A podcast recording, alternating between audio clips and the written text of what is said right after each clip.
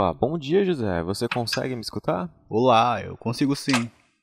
Beleza, como eu estava falando para você antes da gente iniciar o atendimento, o atendimento online é sempre uma experiência nova mesmo no início, mas assim, o importante é que você se sinta confortável conversando comigo, tudo bem? Claro. Legal. Então, eu gostaria de fazer uma pergunta. O que lhe fez procurar o atendimento psicológico? É, Dani, sendo bem honesto, eu tô passando por uns momentos muito estranhos e disseram para mim que a terapia podia ajudar, né?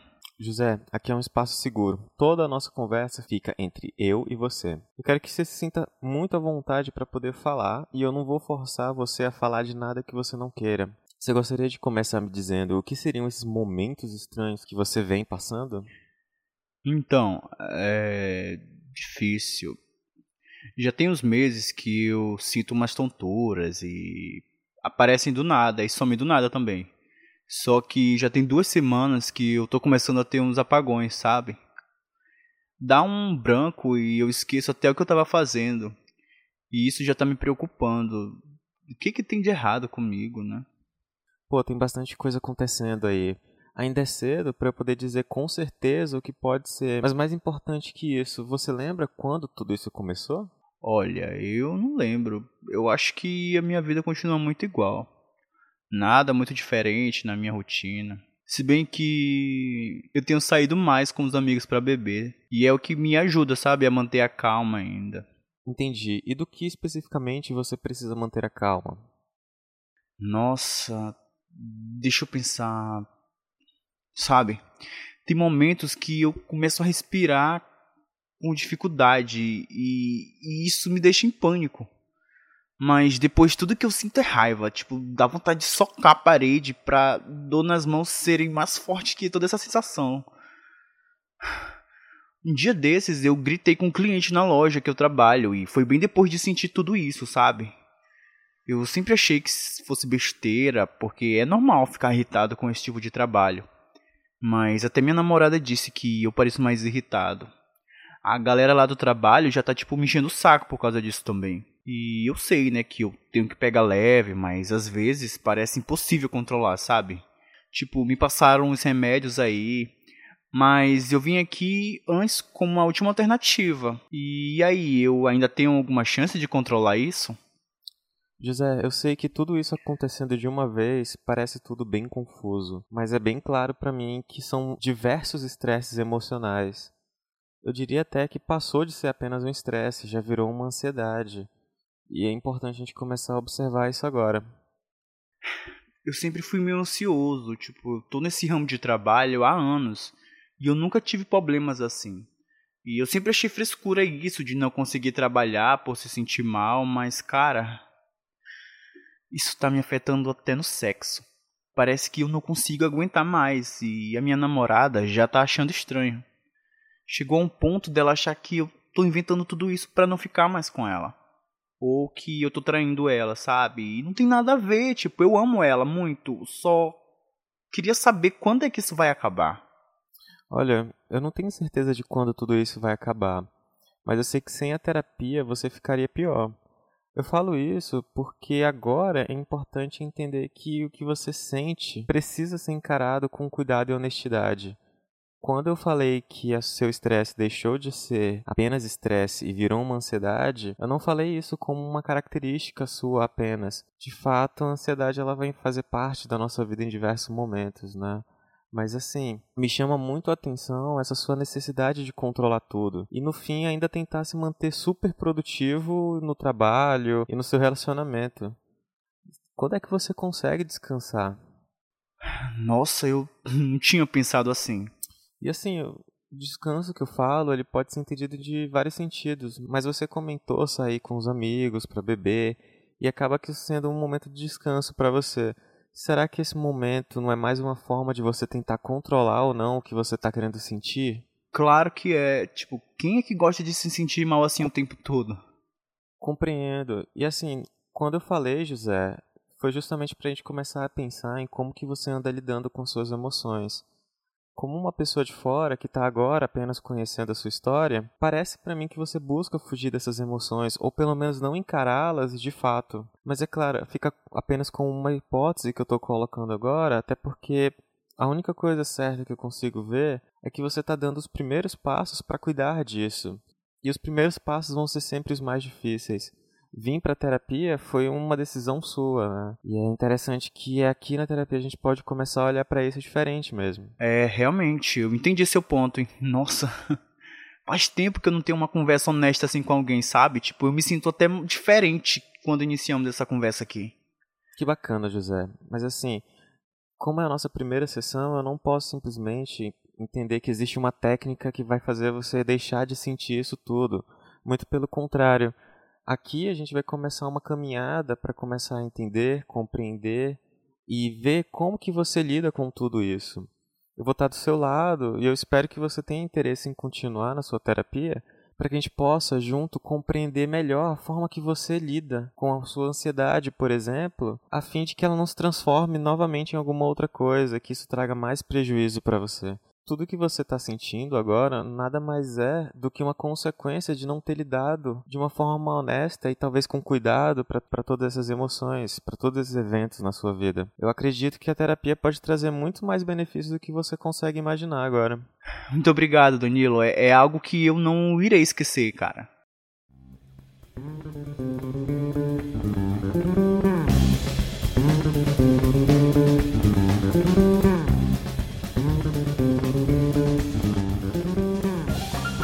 Sejam todos muitíssimamente bem-vindos, bem-vindas e bem-vindos a mais um episódio do Tempero Psíquico, o podcast sobre a vida com pitadas generosas e, por que não, deliciosas de psicologia.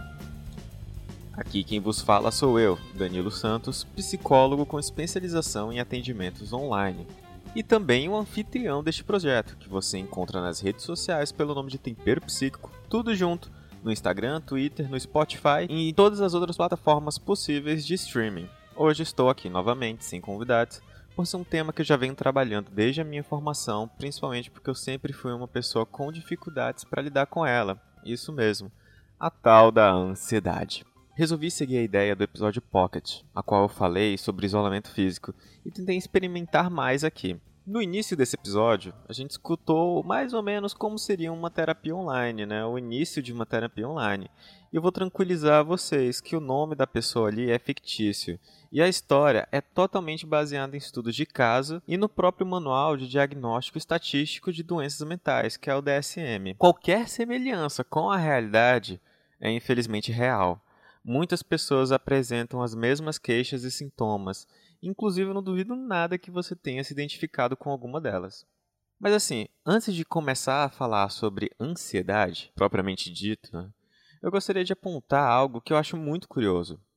Falar da mente, e mais específico, falar desse espaço emocional, é mal visto por muitas pessoas e principalmente por conta da característica abstrata que as emoções possuem, ou melhor, da característica abstrata das ideias, das emoções e das crenças também. Tanto é que virou aquela piada clássica, né? Falar assim, relaxa, que isso aí é psicológico. Como se, por ser psicológico, fosse menos real. Qual é, gente? Se você sente frio, é real, não é? E de que importa a ciência falar que o frio é a ausência de calor que só existe na temperatura X em graus Celsius, né? enfim.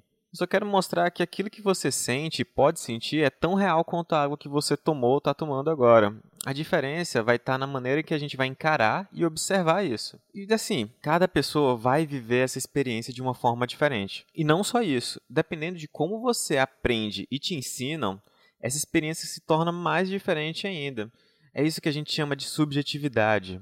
Né? No caso do frio, uma pessoa que mora sempre num lugar tropical, onde faz 30 graus Celsius o tempo todo, pode ter uma ideia de frio muito diferente de uma pessoa que mora, sei lá, no Alasca, onde as temperaturas elas são bem menores do que em um lugar tropical, né? Não é à toa que quando algo é muito complexo e cheio de variáveis, as pessoas falam, mas isso é subjetivo?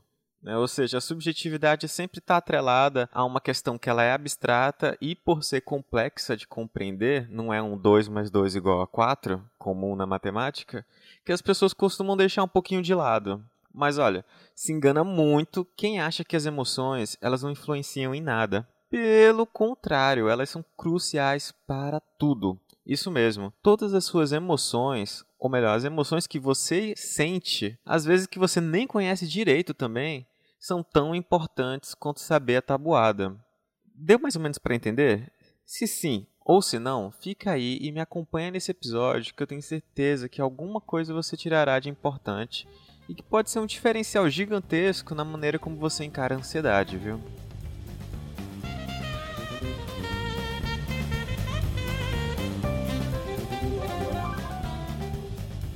Então, eu adoro começar com o significado das palavras. Afinal, elas não existem à toa. Eu fiz assim uma busca rapidinha, despretensiosa no famoso Google e já me deparei com a seguinte ideia: a palavra ansiedade possui origem diferente em diversos idiomas. Em uma dessas, eu achei interessantíssimo que ansiedade faz parte de uma variação de um símbolo egípcio que representa o sopro da vida. Olha aí que abstrato, né? Bom, pelo menos para mim, uma pessoa que não entende nada de egípcio, está sendo bem abstrato esse conceito. Mas mesmo assim, me fez lembrar aquela primeira tomada de ar que o bebê tem na hora do nascimento, sabe? Logo que a gente nasce, respira, a gente começa a chorar. Apesar do nascimento ser lindo e talvez poético também, o choro e a expressão que fica no rosto do bebê são bem específicas. Existe um incômodo ali. Se faz sentido, ou se eu estou viajando nessa interpretação, eu não sei, mas eu achei legal pensar em ansiedade como algo que se inicia com o viver. Mas, para a gente não ficar muito em outros idiomas, eu vou trazer algo um pouquinho mais próximo. Eu recorri ao dicionário Aurélio e ele dá algumas definições, algumas bem psicológicas, mas bem interessantes. E essa aqui é bem legal. Ansiedade é uma derivação da palavra anseio, que é o desejo insistente por algo. Ou seja, a gente pode desejar ansiar. Olha aí que legal. Eu confesso que essa me pegou de surpresa. Afinal, o que desejamos, né? Será que é passar no vestibular? Ou talvez aquele celular ultra mega top de linha? Talvez a gente deseje um emprego? E que tal, pensando nesse momento atual que todo mundo está vivendo, desejar o fim da angústia, o fim do sofrimento, uma vacina, desejar e ansiar pela saúde, pela felicidade e, por que não, pela paz. Acho que isso já dá para entender uma coisa. Ansiedade é algo que vai acontecer com qualquer pessoa, talvez desde o nascimento e possivelmente continuará nos acompanhando durante a vida. Até aqui, nada muito psicológico de fato, mas já já estou chegando lá. Eu resolvi começar assim porque é muito comum associar a palavra ansiedade apenas com os transtornos de ansiedade, que já são transtornos psicológicos. Então, e assim, antes de eu chegar nesse ponto, eu quero separar isso aqui, deixar alguns exemplos em que a ansiedade às vezes é bem comum no nosso dia a dia. Vamos lá. Sabe aquela empolgação em fazer algo que você gosta? Talvez iniciar um projeto ou uma atividade nova? Ou melhor, lembra quando você conseguiu aquilo que você estava querendo muito há um tempão? Para muitas pessoas, a empolgação é tão grande que nem dormir elas conseguem, esperando o dia seguinte chegar, por exemplo. Muitos autores vão chamar esse entusiasmo, que seria uma característica positiva, por assim dizer, de ansiedade. Eu lembro quando eu passei no vestibular, eu mal conseguia dormir entusiasmado com aquele mundo novo que eu ia conhecer ali. E isso foi passando, né? E aliás, pensar na faculdade é um exemplo bem interessante. Eu falo porque eu vi ali a minha ansiedade aparecer em diversos momentos e se transformar também. E é nisso que eu posso tirar um exemplo muito clássico que você já viveu em algum momento, ou vai viver, que é da ansiedade e do estresse com trabalhos que possuem prazo. Aliás, é bacana eu separar aqui o estresse de ansiedade bem rapidinho. Até porque os dois são muito parecidos, mas o estresse tem um gatilho, ou seja, ele tem um motivo para aparecer. E embora os sinais sejam muito parecidos com a da ansiedade, a ansiedade propriamente dita não possui um gatilho desses. Os motivos eles são muito mais abstratos e às vezes até desconhecidos pela pessoa mesmo, como eu tentei falar lá no início do programa. Por isso a terapia psicológica é tão importante. E já já você vai entender um pouquinho mais disso, né? Então assim, voltando ao que eu estava falando.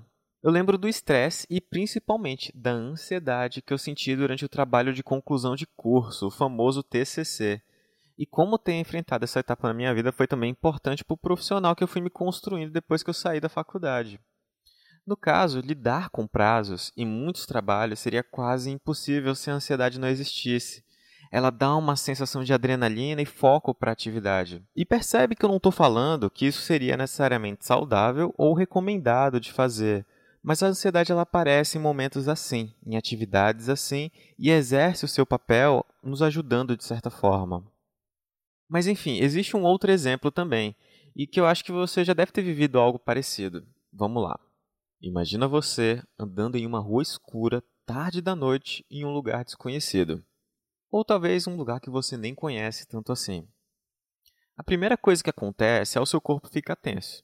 Sem perceber, os seus músculos já estão bem rígidos. Algumas pessoas talvez até diriam com um trancado.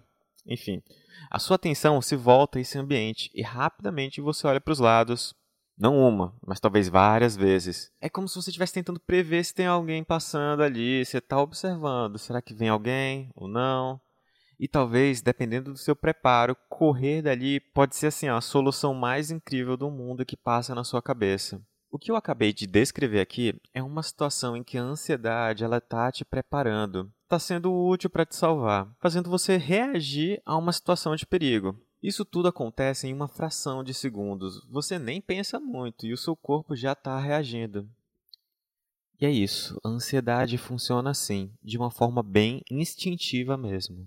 É por isso que, fora desse tipo específico de situação, Agir no calor do momento, ou seja, agir de forma impulsiva sem compreender as emoções que estão passando na sua cabeça, podem te prejudicar muito mais do que te salvar, como seria o caso da ansiedade funcionando a esse propósito de preservação.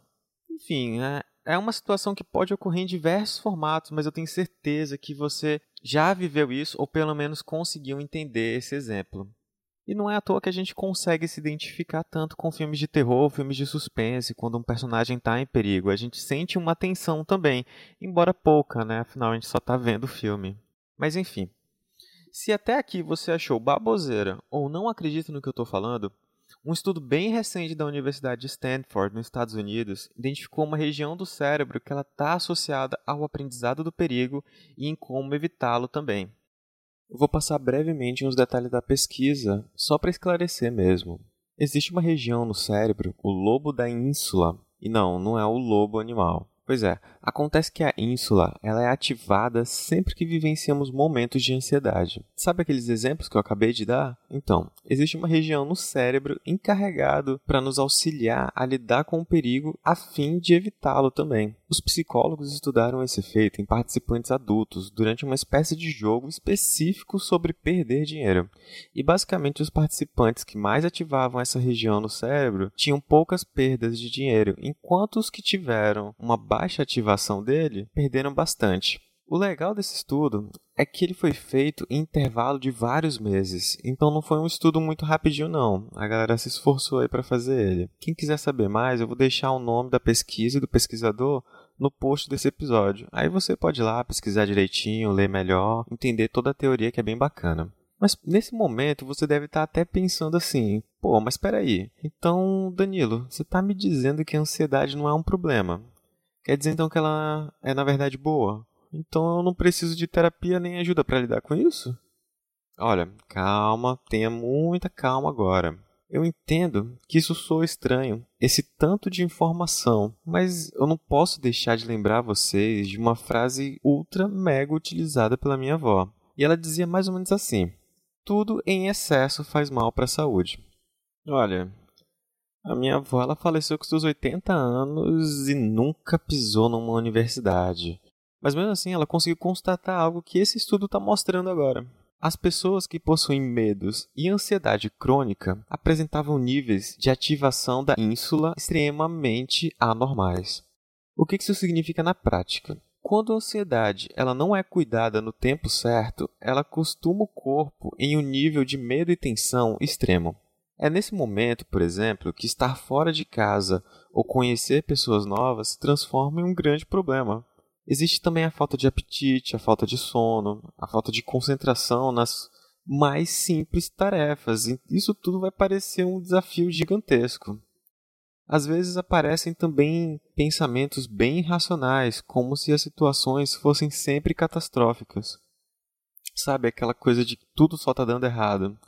Além de acompanhar uma sensação generalizada de perigo, de ameaça, como se estivesse ou existisse algo a ser temido o tempo todo. Os sintomas da ansiedade podem variar de pessoa para pessoa, como foi o caso do José lá no começo do episódio que a gente ouviu. Mas a verdade é que todos os sintomas de ansiedade acabam copiando ou se parecendo muito com os sintomas de doenças físicas. Muitas vezes, essas sensações elas aparecem de uma forma muito sutil, sabe, sem dar grande alarme. E podem até se confundir com esse cansaço físico mesmo, dando aquela impressão de, pô, isso aqui vai passar, não é nada demais, eu só tô cansado. Infelizmente, isso faz com que muitas pessoas acabam indo para um hospital ou até buscando uma ajuda médica, recorrendo a diversos remédios dos mais diversos tipos também. E assim, eu não posso deixar de falar isso porque eu acho muito necessário compreender que existem coisas que você sente fisicamente que podem muito bem ter surgido de aspectos que são psicológicos. Saber a origem dos seus problemas pode ser um passo muito importante para você achar a ajuda adequada. Mas mais importante que isso, pelo menos eu entendo assim, é compreender a sua saúde como um processo que é sério, que por mais complexo que ele pareça às vezes, existem formas de compreendê-lo sem grandes mistérios. Se a ansiedade ela foi ignorada por muito tempo, os sintomas eles tendem a aumentar. Aos poucos ela pode se transformar e é aí que os transtornos vão surgindo. O mais comum, que também não é tão comumente dada a devida atenção, é a depressão. E sim, uma ansiedade ignorada, tratada apenas como um cansaço, ou isso vai passar logo, ou não é nada demais, pode sim se transformar em uma depressão. Esse transtorno, por si só, ele poderia render um episódio inteiro aqui à parte, mas eu não vou nem pontuar muito sobre isso. Acontece que não tem como eu deixar de falar a gravidade que é negligenciar suas emoções e evitar buscar ajuda. No caso, você não precisa chegar nesse ponto para buscar começar a cuidar da sua vida de uma forma mais consciente. É possível construir uma relação saudável com seus processos que são psicológicos, principalmente antes que a angústia e o sofrimento fiquem insuportáveis. Esse é o sentido da prevenção, aliás. Eu digo isso porque a terapia psicológica ela não é apenas cuidar da doença. Ela é sim promover a saúde. E embora eu entenda que isso também não seja muito comum de pensar, afinal, é, acabamos que a gente aprendeu com um modelo médico, que é biológico, em que a ajuda ela serve para tirar aquilo que é estranho, né, que no caso é a doença. Só que os transtornos mentais, eles não seguem esse raciocínio. E é por isso que buscar conhecer a si mesmo, inclusive a forma como você interage com esse espaço que ele é emocional, ele é mental, é o que torna a psicologia relevante, inclusive ainda hoje em dia. Isso tudo me faz lembrar de uma certa vez que eu fui chamado para fazer uma palestra sobre ansiedade, depressão e suicídio para um conselho de proteção e saúde dos trabalhadores de um hospital aqui de Roraima. Ele era algo voltado para uma equipe de alguns médicos, um deles era psiquiatra, mas eu lembro que a maioria eram enfermeiros e técnicos de enfermagem. Se antigamente a gente já sabia que os trabalhadores da área da saúde enfrentavam problemas, hoje em dia eu acho que fica muito mais claro diante da pandemia. No caso, foi pensando nisso e entendendo tudo isso que na época eu montei a minha apresentação falando muito mais sobre a saúde como um processo que a gente constrói diante da nossa própria realidade. Bom, eu sempre defendi que a saúde, e principalmente a saúde mental, ela não é apenas olhar para a doença ou a ausência dela, mas em tudo aquilo que faz parte da nossa própria interação com a vida. O que, que a gente tem aqui ao redor e como a gente interage com ela? O que, que nós estamos construindo? Tanto em relação à nossa alimentação, mas também em relação à nossa cultura, como a gente se relaciona com as coisas culturais que a gente consome, como nós nos relacionamos com os outros e com o trabalho, né? Mas principalmente eu acho que é como que nós nos relacionamos conosco. Como você se relaciona com você, com esse seu íntimo, próprio seu. E assim, essa definição inclusive chega bem próxima da definição de saúde da Organização Mundial de Saúde. E foi por isso que eu fiz questão de deixar um tempão só para falar dos cuidados de quem cuida, ou os cuidados do cuidador, né? Eu entendo que isso tudo foi um trabalho de formiguinha, Inclusive, defender a terapia psicológica como um espaço de autocuidado e acompanhamento que vai além desse ambiente que apenas rotula e diz qual é a doença que você possui. E assim, não me confunda, o diagnóstico, diagnósticos de forma geral, eles são importantes e essenciais. Como eu até falei, é importante saber o que você está sentindo e o que você tem. Mas o meu trabalho, enquanto um psicólogo e terapeuta analítico, é saber que na minha frente existe alguém que é muito mais do que apenas um ansioso ou um depressivo, mas que é sim um ser humano, cheio de possibilidades incríveis para descobrir e vivenciar. Eu acredito que isso torna o meu trabalho muito mais fluido, porque eu encaro uma pessoa total ali, não apenas uma parte dela, sabe? Eu falo isso tudo porque me surpreendeu na época a quantidade de profissionais ali que faziam uso de medicamentos tarja preta, mas que nunca pisaram num ambiente de terapia psicológica, o que não é uma surpresa, até porque não tinham psicólogos naquela equipe. E assim, o uso do remédio, ele também tem uma importância muito grande. Mas eu vou citar as palavras do psiquiatra Neuri Botega. O uso de remédio sem a terapia psicológica é igual a tapar o sol com uma peneira. Deixa eu explicar melhor, voltando para esse assunto da ansiedade. De forma geral, os sinais de ansiedade no corpo vão ser agitação, inquietação, sensação de estar no limite, movimentos precipitados ou impulsivos, e ainda em algumas pessoas, suor excessivo, boca seca, coração acelerado, a perda do apetite, como já mencionei, ou então até um aumento do apetite, levando até aquela alimentação compulsiva. E os sinais que são cognitivos, ou seja, psicológicos, como a ansiedade ela vai se manifestar mentalmente, tem a ver com a atenção e a vigilância que fica redobrada. Os pensamentos eles ficam acelerados. As preocupações acabam ficando em excesso. E existe essa dificuldade de concentração.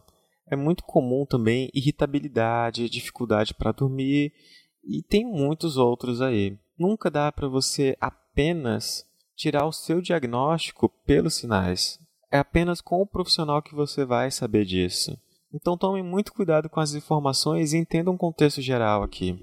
E quando eu falo dos remédios, é porque eles costumam agir nessa parte física. Perceba que eu separei os sinais que são físicos dos sinais que são psicológicos. E o remédio ele vai atuar na parte física.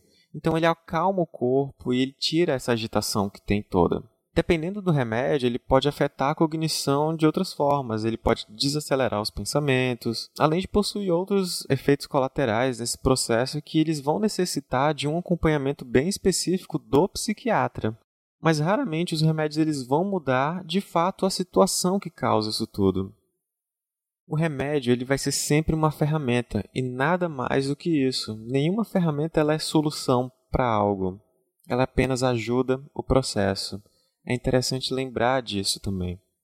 É por isso que eu quis trazer no início desse episódio um pouquinho de como funciona o início de uma terapia.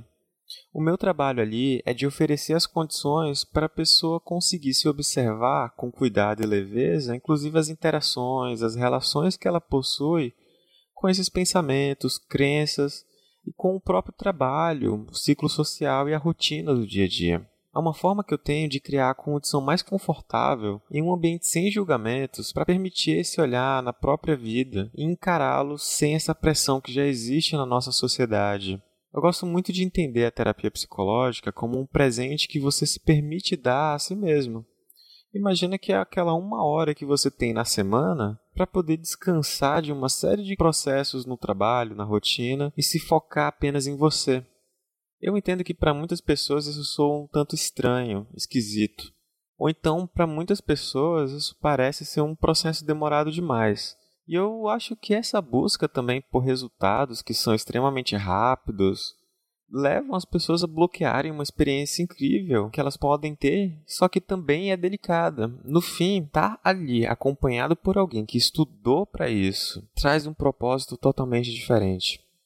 Só quem fez ou faz sabe a importância desse acompanhamento psicológico. Nem sempre é tão óbvio encarar a si mesmo sem se deparar também com uma confusão de emoções e lembranças, e é por isso que ter alguém que ajude a organizar cada um desses fenômenos faz toda a diferença. Eu falo isso porque a psicoterapia ajuda a evitar uma série de transtornos que a pessoa vai passando nesse processo de buscar ajuda. Às vezes evita que ela tome medicações que ela nem necessitava. E enfim, era isso que eu via ali no hospital, naquela palestra e observando aqueles profissionais que estavam ali. Inclusive, foi algo que eu pude observar cada vez mais enquanto eu trabalhei em outros setores do serviço público, tanto como funcionário, quanto também trabalhando em palestras, capacitações e também no meu trabalho com a clínica psicológica. Vamos lá. Apesar da ansiedade ser algo natural, Diversos transtornos psicológicos vão estar associados diretamente com ela. Todos eles, independente da genética ou não, estão associados a funções que são emocionais e cognitivas. Enquanto o objetivo da psiquiatria se dá no alívio dos sintomas, a psicologia foca em lhe ajudar a lidar com estes sintomas e entender a sua própria forma de vivenciá-los. Se a gente pensar em saúde, em algo que você constrói todos os dias para gerar um senso de qualidade para sua vida, compreender suas emoções e como você interage com elas, ou melhor, como elas também estão interagindo com você, assim como as consequências que o seu corpo sente através delas, faz parte de uma responsabilidade diária na construção de uma vida de qualidade. E talvez assim a frase uma vida saudável possa de fato fazer sentido.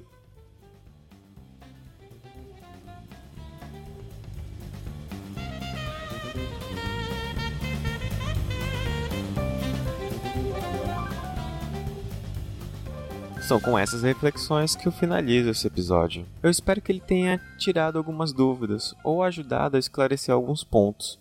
Se você gostaria de tentar algumas técnicas para lidar com ansiedade na prática, lá no meu Instagram, psi.danilosantos, tem três vídeos que eu coloquei no IGTV que eu fiz explicando alguma dessas técnicas, até as que são as mais utilizadas, com um material de auxílio bem simples para você experimentar e praticar na sua casa eu tenho certeza que ao menos essa ansiedade, que é natural, vai ficar um pouco mais simples de lidar. Caso você ache importante iniciar um atendimento psicológico para você compreender mais a forma como você está lidando com a sua ansiedade agora, sinta-se à vontade para entrar em contato comigo, ver a disponibilidade de horário, preços. Todos os meus contatos vão estar lá no Instagram ou você pode mandar um e-mail também para danilobragas.outlook.com e é isso. Não esqueça de compartilhar esse episódio e mandar o seu feedback, que pode não parecer, mas me ajuda muito a manter esse projeto.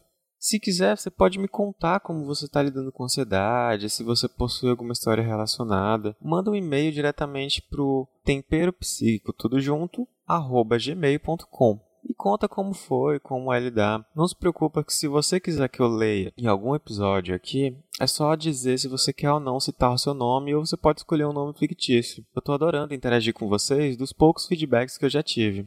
Eu agradeço muito a todos que vêm escutando e você que escutou até aqui. Nos vemos na próxima.